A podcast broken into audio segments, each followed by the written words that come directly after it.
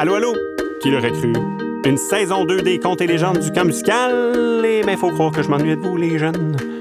Pour commencer ça en beauté, le podcast et l'année scolaire, le camp musical vous offre un gros spécial, soit une version radiophonique de la célébrissime pièce de théâtre J'aurais voulu être un gogoon, présenté en collaboration avec Bop, Ballet Opéra Pantomime, et mettant en vedette la distribution originale de la patente, soit Maxime Génois, Alice Moreau et d'autres personnes qu'on nommera à la fin parce que le jingle termine bientôt.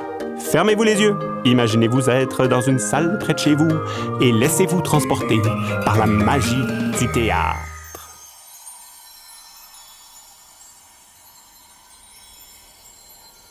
La scène se passe dans un endroit qu'on ne sait pas trop où c'est que c'est.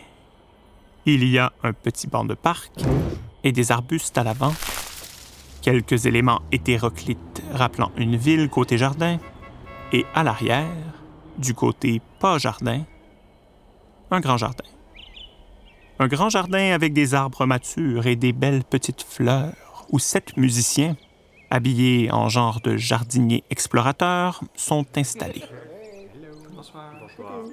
C'est eux qui joueront la musique du conte qui suivra et qui interpréteront du mieux qu'ils le peuvent les quelques rôles secondaires pour lesquels nous n'avons pas engagé de comédien. À l'avant, un jeune homme, bien fringué et pas trop moche. Il dort sur le sol, mais son sommeil est agité, comme s'il faisait des cauchemars. On comprend, parce que c'est le début de la pièce et parce qu'à ce moment-là, il est la seule patente qui n'est pas plongée dans la pénombre, qu'il est celui que nous sommes venus voir. Celui qui nous a fait sortir de nos maisons, qui nous a fait prendre le métro, qui nous a fait acheter un ticket. Celui qui nous a donné envie d'aller voir une pièce de théâtre. J'ai nommé le sorcier Gogun.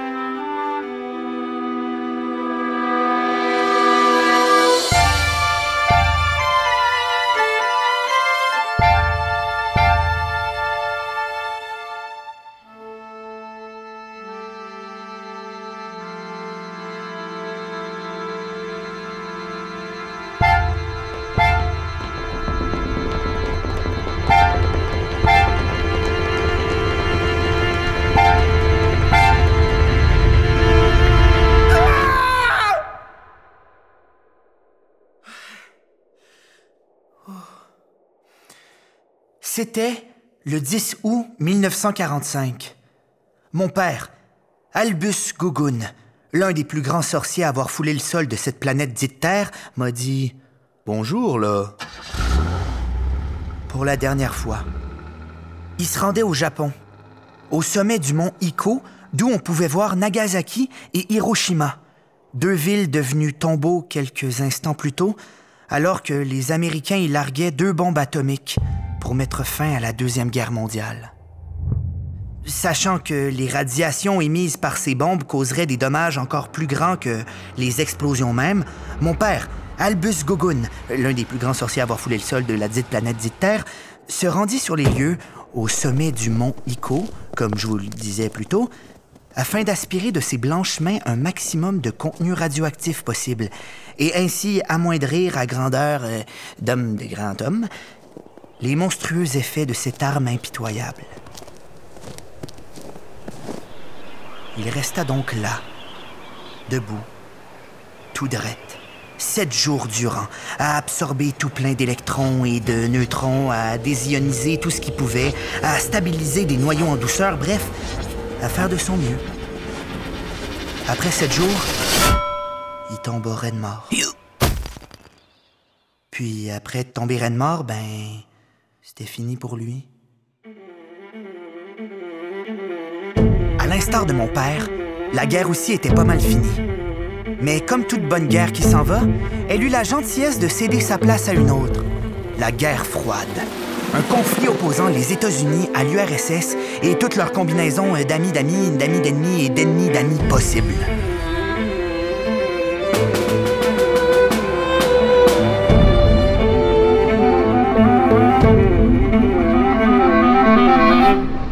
L'avait baptisée froide, cette guerre, parce qu'il n'y avait pas de confrontation directe entre les deux puissances ennemies. L'URSS et les États-Unis, qui craignaient toutes deux le déclenchement d'une apocalypse nucléaire, préféraient, au bon vieil affrontement traditionnel, transposer leurs différences sous toutes sortes de nouvelles formes. Par exemple, il n'était pas rare que ces deux puissances se mêlent et même provoquent des conflits chez leurs voisins. Il n'était pas rare non plus qu'elles s'adonnent au dangereux jeu Ma collection d'armes nucléaires est plus grosse que la tienne, jeu qu'aucun sommelier Randolph ne conseillerait aujourd'hui. Lors des compétitions sportives, surtout pendant les Jeux olympiques, les deux nations avaient la fâcheuse habitude de donner à leurs athlètes certaines substances pas mal plus fortes que du jus rouge pour obtenir plus de médailles qu'il n'en faut pour être heureux. En résumé, elles voulaient, par tous les moyens impossibles et inimaginables, démontrer au reste du monde que l'une était meilleure que l'autre et que l'autre était meilleure que l'une. C'est pourquoi les Russes et les Américains, l'Est contre l'Ouest, souhaitaient conquérir l'espace et faisaient tout ce qu'ils pouvaient pour être les premiers à l'explorer, à le parcourir. L'objectif ultime, être les premiers à marcher sur la Lune. Les musiciens qui jusqu'à présent semblaient jouer le rôle d'une gang de plantes vertes se lèvent de leurs petites chaises, tous en même temps. L'éclairage devient laid et froid, laid à en oublier le jardin d'antan. C'est celui d'un bureau éclairé au néon maintenant. Par la magie du théâtre, on est transporté dans une salle de conférence de la NASA. Et à cette dite NASA, on chante.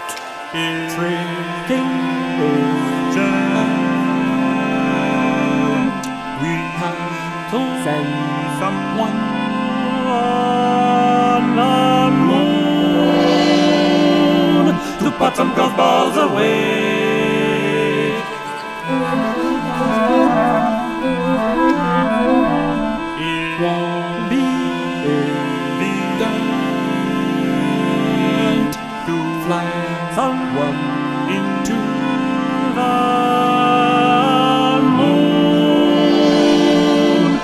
Have to find a way.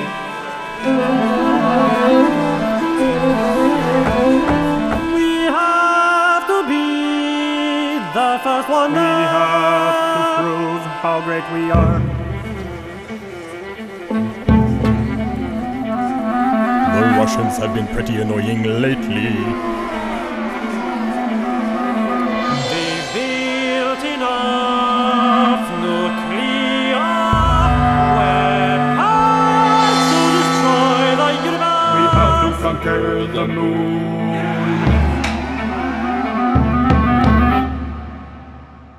Albustus Gugunus, mon grand-père, qui était redevenu le plus grand sorcier du monde suite au décès d'Albus, mon père et son fils, se disait, comme bien d'autres, que l'homme serait déjà rendu sur Pluton si les différents peuples mettaient en commun leurs ressources et leurs savoirs plutôt que de jouer à la chaise musicale interstellaire. Synergie, s'il vous plaît! Hey! Il décida donc d'aller sur la Lune, tout seul, comme un grand, avant tout le monde, pour prouver à tous que ces querelles opposant le bloc de l'Est et de l'Ouest étaient, comme le disait Michel Terrien, de la bouillie pour les chats. Albustus Gugunus, mon grand-père, qui était redevenu le plus grand sorcier du monde suite au décès d'Albus, mon père et son fils, se disait aussi qu'en arrivant sur la Lune avant les Américains et les Russes, il honorerait d'une certaine façon la mort de son fils, Albus, mon père, qui avait été emporté par la guerre quelques années plus tôt au sommet du mont Ico. Un certain après-midi frisquet d'avril, où la température ressentie était la même que celle pressentie, où le soleil était mi-figue, mi-raisin, mon grand-père, Albustus Gugunus, se décida.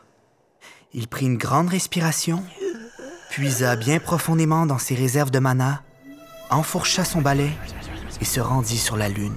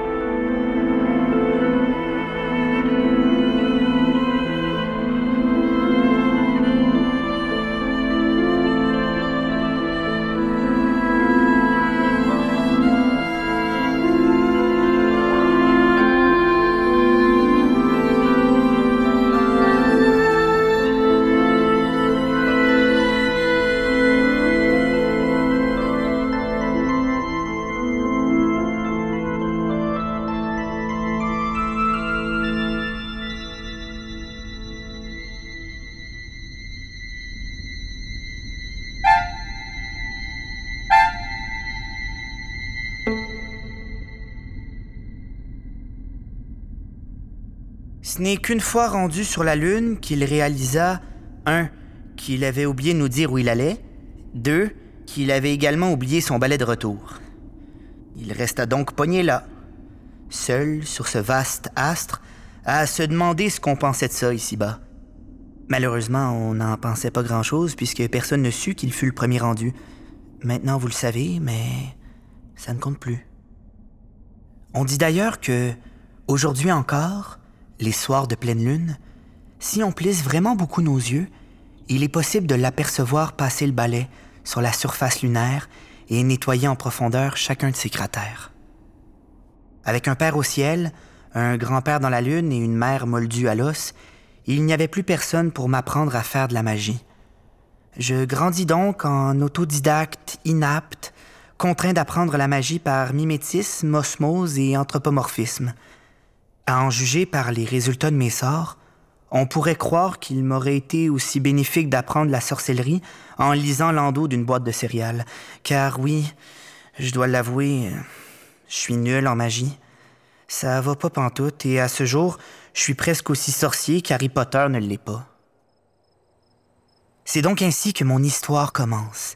Je, sorcier Gougoun, suis à la recherche d'un maître, d'un professeur dans ce triste monde où la magie est en voie de disparition, où les applications ont remplacé les potions.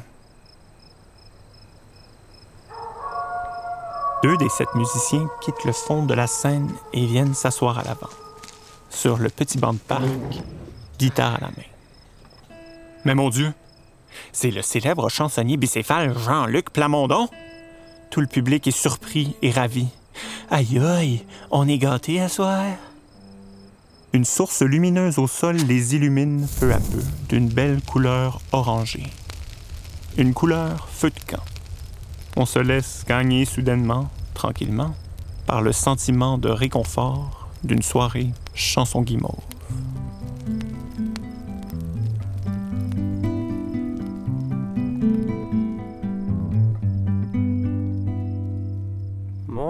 Père sans Wikipédia me parlait des mages des bois. Et comme si j'y étais, je sentais l'odeur de la forêt monter jusqu'à moi et les broussailles de sa voix entre mes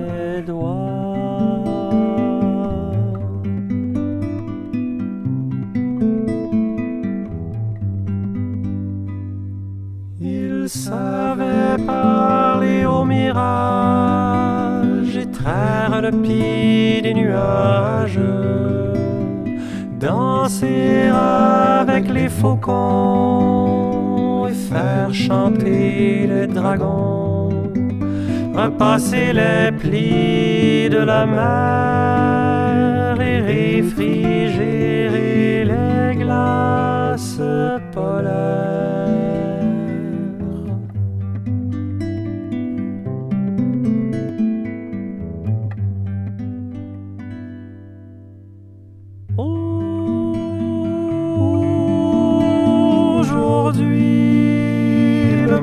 N'est qu'une roche qui tourne sur elle-même dans un océan de vide. Qui, pourra m'enseigner la magie, me sortir de ma nuit arc-en-cielisée la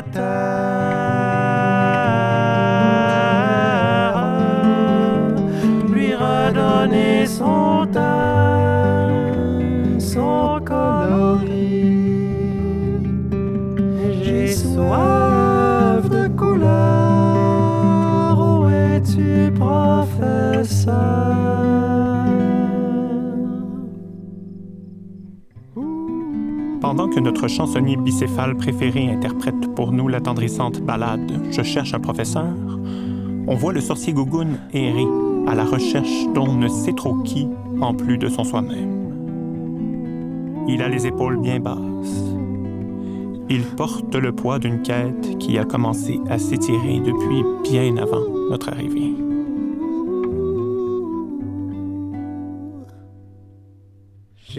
Croisé sur les chemins des magiciens de pacotille, prestidigitateurs malins, sous chaque chapeau une anguille. Ils ne m'ont rien appris, pour eux le spectacle passe avant la magie.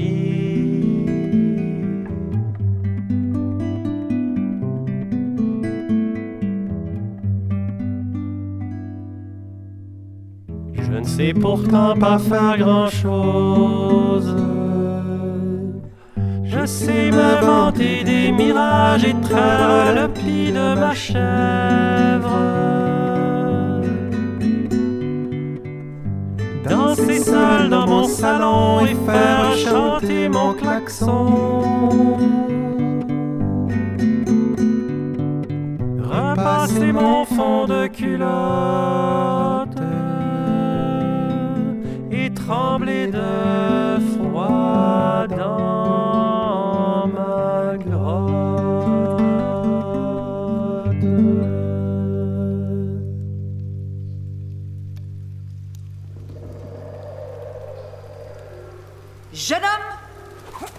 magicienne arrive du fond de la scène en faisant d'agile pirouette.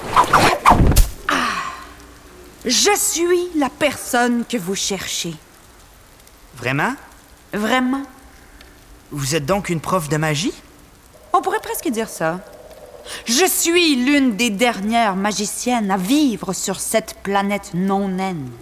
Je suis une relique d'un temps passé, un souvenir d'une forme de vie oubliée. J'attends ici depuis longtemps. J'attends celui qui, clairvoyant, saura quoi faire de ma magie. Je veux transmettre mon savoir et révéler mes grands pouvoirs aux sorciers dignes des recevoir. Eh boy. Euh, Je suis pas certain d'être vraiment la bonne personne. Tous les aspirants sorciers que j'ai rencontrés ne souhaitaient qu'obtenir richesse, pouvoir et popularité. Vous êtes le seul, mon cher sorcier, à rechercher dans la magie une autre chose qu'une simple parure pour votre modeste petit nombril. Vous allez donc m'enseigner la magie? Absolument. Mais Ça va? il faudra faire vite. Il ne me reste que quelques secondes à vivre. Seulement quelques secondes? Mais là... Alma, la grande magicienne qui se cachait depuis un méchant bout dans la forêt enchantée, se met à faire de grands gestes en direction de sorciers. La lumière change, un peu de fumée flotte au-dessus du sol. L'ambiance est mi-mystérieuse, mi-chaleureuse ou entièrement envoûtante pour faire ça plus court.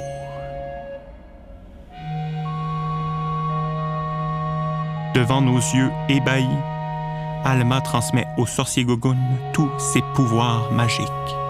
Du moins, c'est ce que l'on croit à ce moment-là. Sereinement, sorcier Gogun laisse descendre en lui cette force tranquille comme une grande respiration. Et lorsqu'il ouvre les yeux, le monde lui apparaît sous un nouveau jour.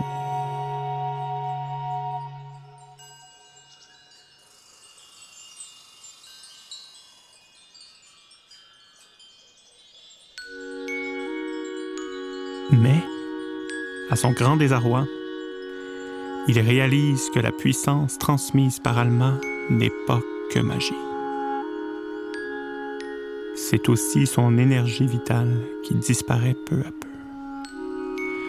Quelques minutes à peine après son apparition à l'orée de la forêt enchantée, Alma, la mentor que Sorcier Gogun cherchait depuis la mort de son père et le départ de son grand-père, s'évapore. Un peu comme. comme une sorcière que l'on cherche pendant des années et qui apparaît et disparaît à l'orée d'un bois magique en à peine quelques instants.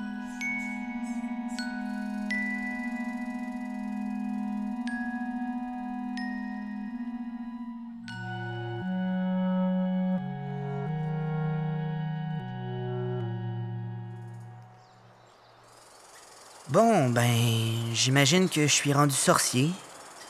Euh, ok. Je prends quelques jours pour m'entraîner et ensuite, distribution de CV. Un petit peu d'étirement. Comme ça. Aïe, aïe, donc. Ok. Un petit peu le cou. Ah. Ok.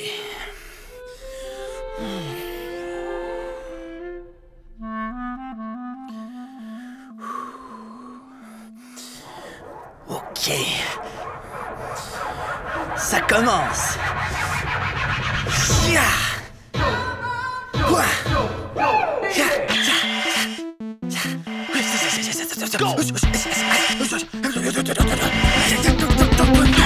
Pour notre plus grand plaisir, on découvre que le gars qui interprète le sorcier Gogun est presque autant athlète que comédien. À le voir se démener en malade dans un impressionnant workout extatique, on est tenté de croire que l'auteur du conte lui a donné la gig pour le recruter dans son équipe de Cosum l'an prochain.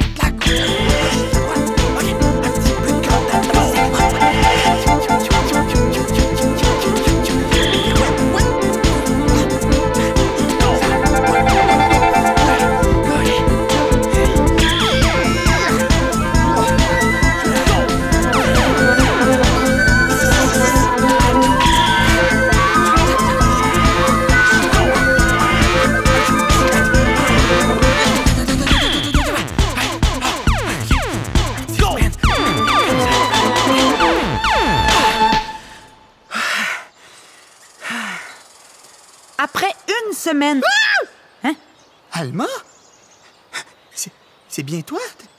T'étais pas rendu dans l'au-delà? Oui, oui, j'y ai élu domicile, mais j'y ai également pris un contrat de narratrice omnisciente pour payer mes arrangements funéraires. Parce qu'entre toi puis moi, un cercueil ouvert, c'est pas donné. En plus, je connaissais pas la suite de l'histoire. Il fallait bien que quelqu'un s'occupe de la raconter. Bon, ben, si c'est toi qui raconte le reste, euh, ça te dérangerait-tu de laisser un petit break à mon personnage? Le temps que je reprenne mon souffle pis tout? Ah, ben oui, je peux bien faire ça.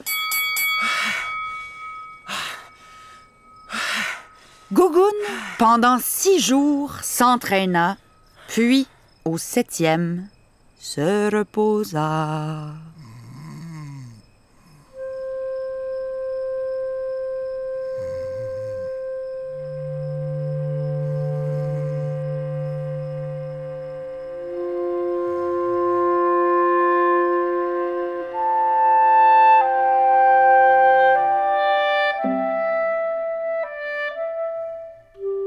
On distingue à peine le sorcier Gogun, déjà au sol, qui s'assoupit à cause d'un trop-plein de sport.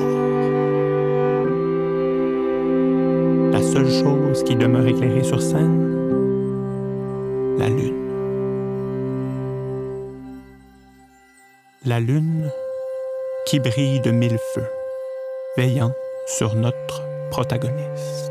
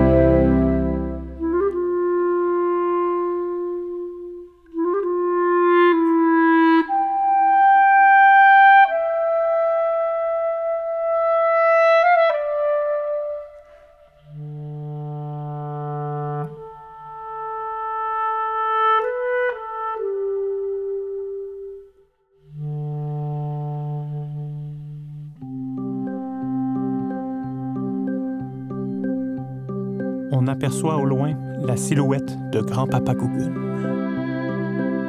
Albustus Gougounus pour les non-intimes, qui passe le balai sur la lune. Il nettoie son espace pour nettoyer son esprit et y faire de la place pour son petit-fils. On comprend à ce moment-là qu'on est venu entendre une histoire qui finit bien.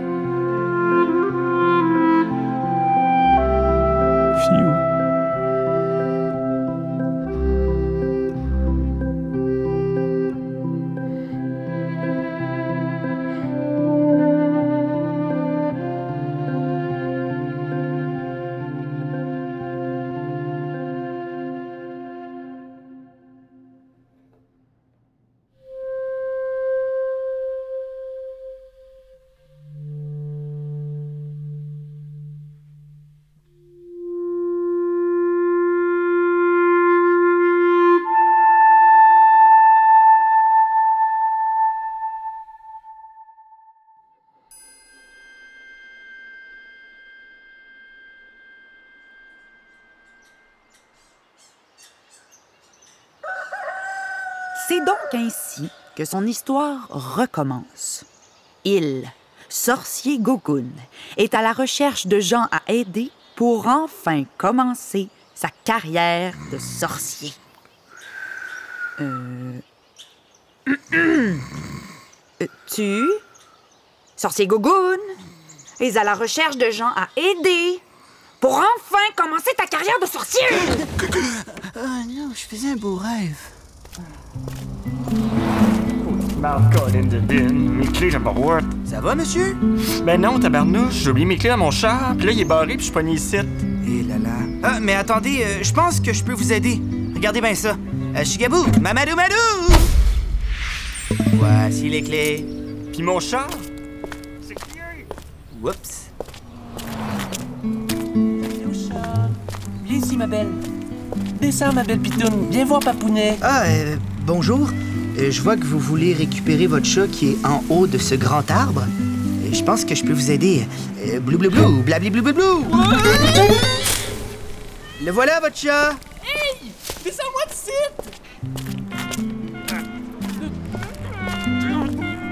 Arthur?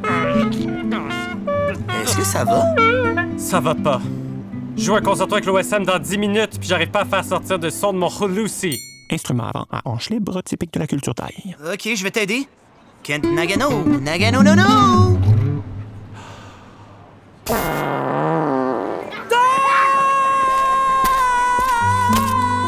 Pendant des jours, des semaines, des mois, notre cher sorcier Gogun continua à aider, à la hauteur de son incompétence, les gens dans le besoin.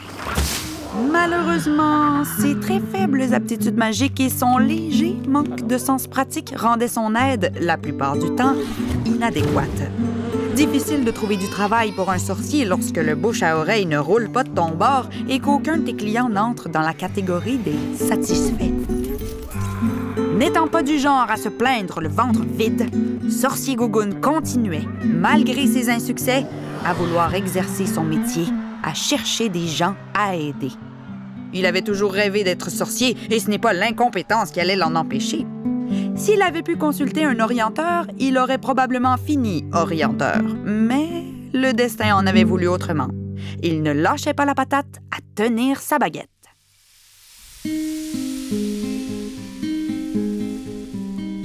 Un jour, alors qu'il se promenait d'un pas nonchalant, en pensant à son avenir et à son fonds de retraite bien maigre, le sorcier Gougoun vit un homme pleurer sur la rue.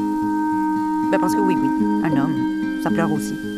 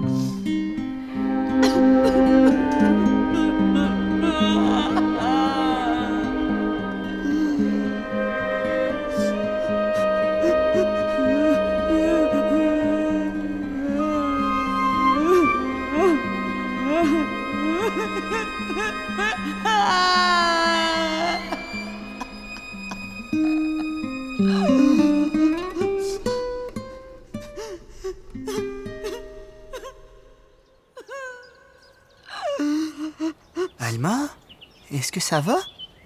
Oui, je suis correct, sorcier Gougoun. C'est juste que le comédien qui devait jouer l'homme qui pleure vient de caler malade. Je vais donc te demander de faire comme si. De faire comme si... Ben. Mais comme si c'était moi l'homme qui pleure. Oh, ok. Bon, on recommence. Trois, quatre.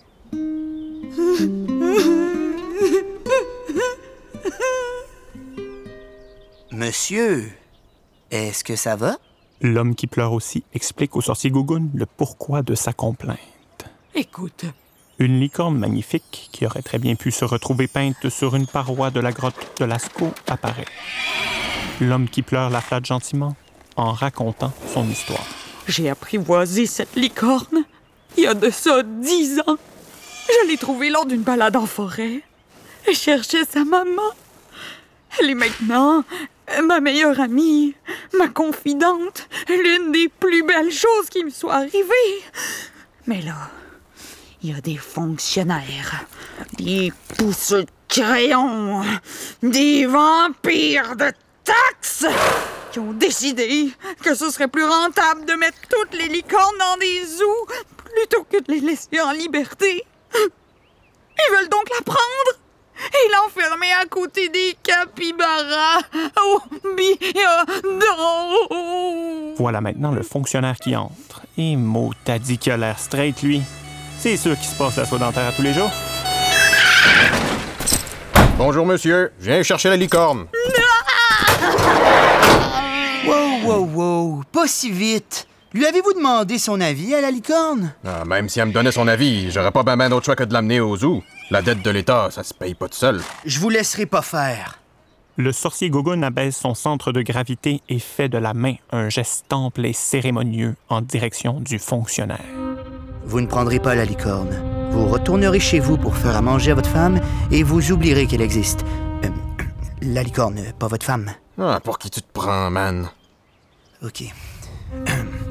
Vous ne prendrez pas la licorne. Retournerez chez vous pour faire à manger à votre femme et vous oublierez qu'elle existe. Euh, La, la licorne, pas votre femme. Écoute, là, t'es dans le chemin, ôte-toi. Le sorcier Gougoun, en sa qualité de sorcier de seconde zone, n'arrivait tout simplement pas à faire entendre raison à son interlocuteur. Même en utilisant toute sa magie intérieure, rien ne semblait pouvoir venir à bout du pilleur de licorne. Bon, allez, on y va, ça va faire. À ce moment-là, un morceau de l'optimisme légendaire du sorcier Gougoun sembla le quitter. À l'image de l'âme de Gogun, la scène s'assombrit brusquement. Il semble être arrivé au bout de lui-même. On voit dans son visage qu'il est sur le bord de ne plus croire que sa belle attitude pourra le tirer d'affaire. Je suis un raté. Je suis le pire sorcier à avoir foulé le sol de cette planète maudite Terre.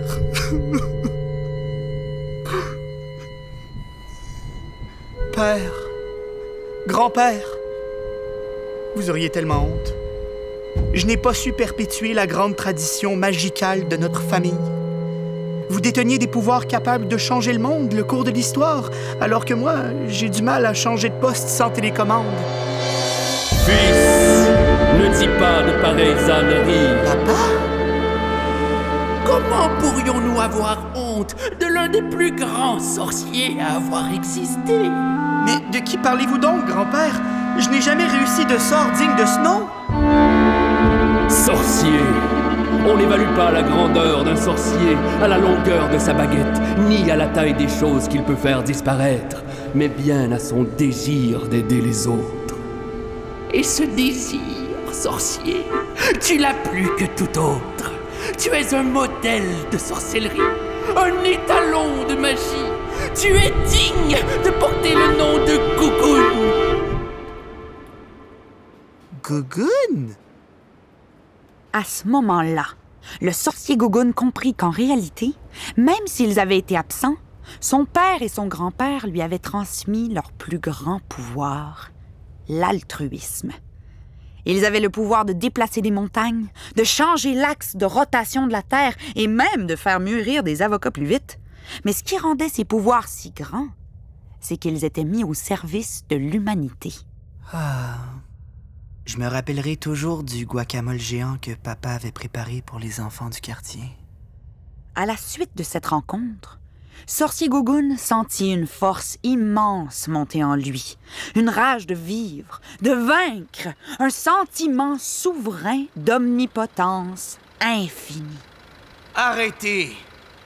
Ben oui, ben oui, ben oui. Qu'est-ce que tu vas faire, sorcier de pacotille? Hein? Tu vas faire sortir un lapin de ton chapeau? Ok.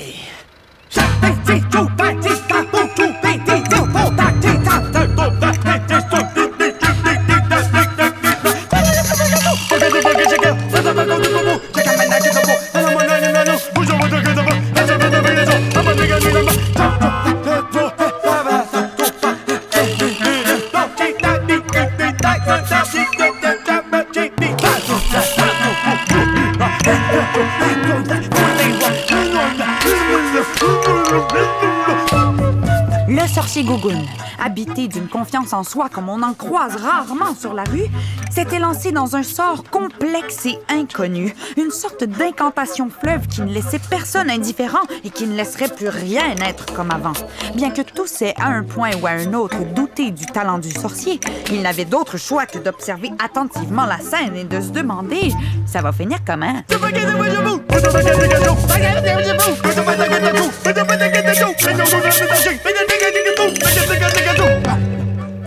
Plus tard, rien ne semblait encore avoir changé. Le sorcier Gogun poursuivait son incantation avec une intensité, pour ainsi dire, renouvelée, tandis que les spectateurs, plutôt déconcertés, continuaient d'observer la scène et de se demander Mais qu'est-ce qui nous prépare, cet artiste de l'avant-garde?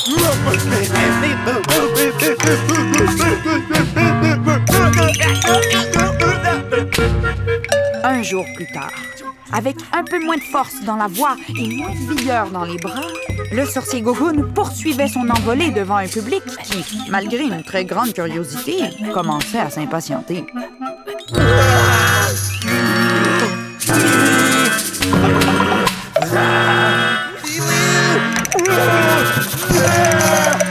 Après une semaine, le sorcier commençait à fatiguer. Gogun avait même du mal à se tenir debout, mais il semblait tout de même décidé à aller jusqu'au bout du bout. De leur côté, les spectateurs, un peu fatigués, s'étaient assis.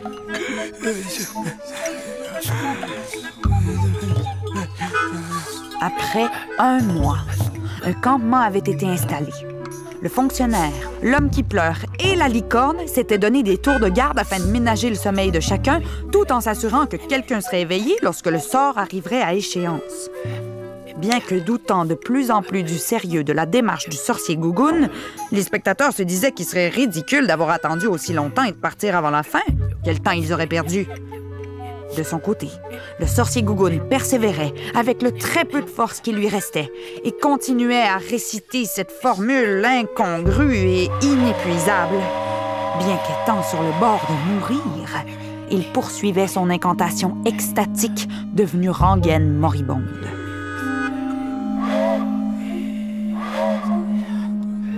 Deux mois avaient passé. C'est à peine si on entendait un son sortir du sorcier. Certains avaient même perdu espoir que quelque chose arriverait avant qu'il ne décède. Et finalement, par un beau jour d'été, alors que le soleil était tout figue et tout raisin et que tous, accablés par la chaleur accablante, songeaient à quitter le navire avant la fin de la traversée, quelque chose arriva. Chérie! Chérie! Oui? Et cette chose, j'espère que vous ne serez pas déçus, n'était pas un sort extraordinaire capable de changer l'essence même des êtres, de changer la contenance même d'un contenant, mais bien un petit événement anodin qui allait pourtant transformer à la fois notre sorcier, la licorne, l'homme qui pleure et même le méchant fonctionnaire, qui était en fait un gentil qui s'ignore. Chérie, ne trouves-tu pas que ton travail prend trop de place dans ta vie? Billy a fini son secondaire il y a deux mois.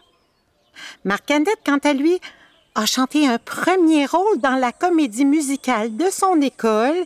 Et toi, pendant ce temps, tu regardes un gars faire une crise d'épilepsie pour pouvoir mettre une licorne dans une cage. Mais c'est-tu moi ou ça n'a pas beaucoup d'allure?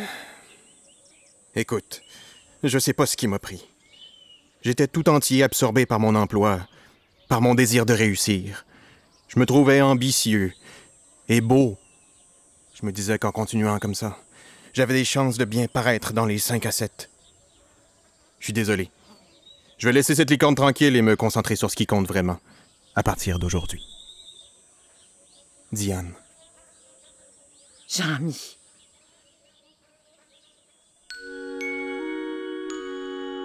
Pendant les 60 jours et les 60 nuits que durèrent son incantation, le sorcier Gougoun savait, au fond de lui-même, que ce cérémonial n'avait pas grand-chose de magique. Mais il savait aussi que s'il se rendait au bout de sa patente, s'il faisait confiance à sa craque au cerveau, de bonnes choses, à défaut d'être magiques, arriveraient. Il ne connaissait aucun sort qui aurait pu sauver la licorne. Il ne connaissait pas non plus de sort qui aurait pu transformer en un instant le fonctionnaire en militant du Parti vert. Cependant, il avait à sa disposition deux choses très précieuses. Sa bonne volonté et du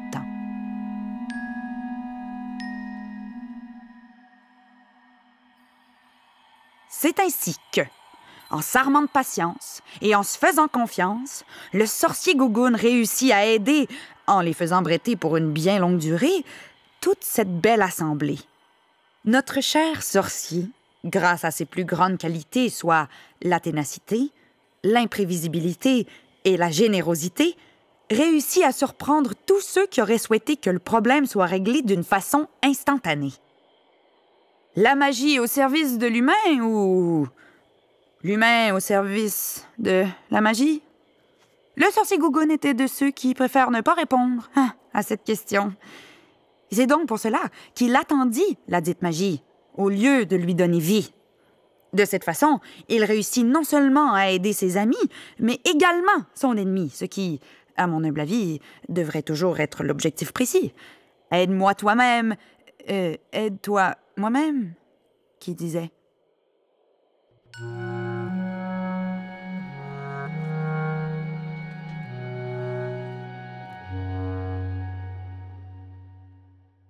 Bon, lève-toi.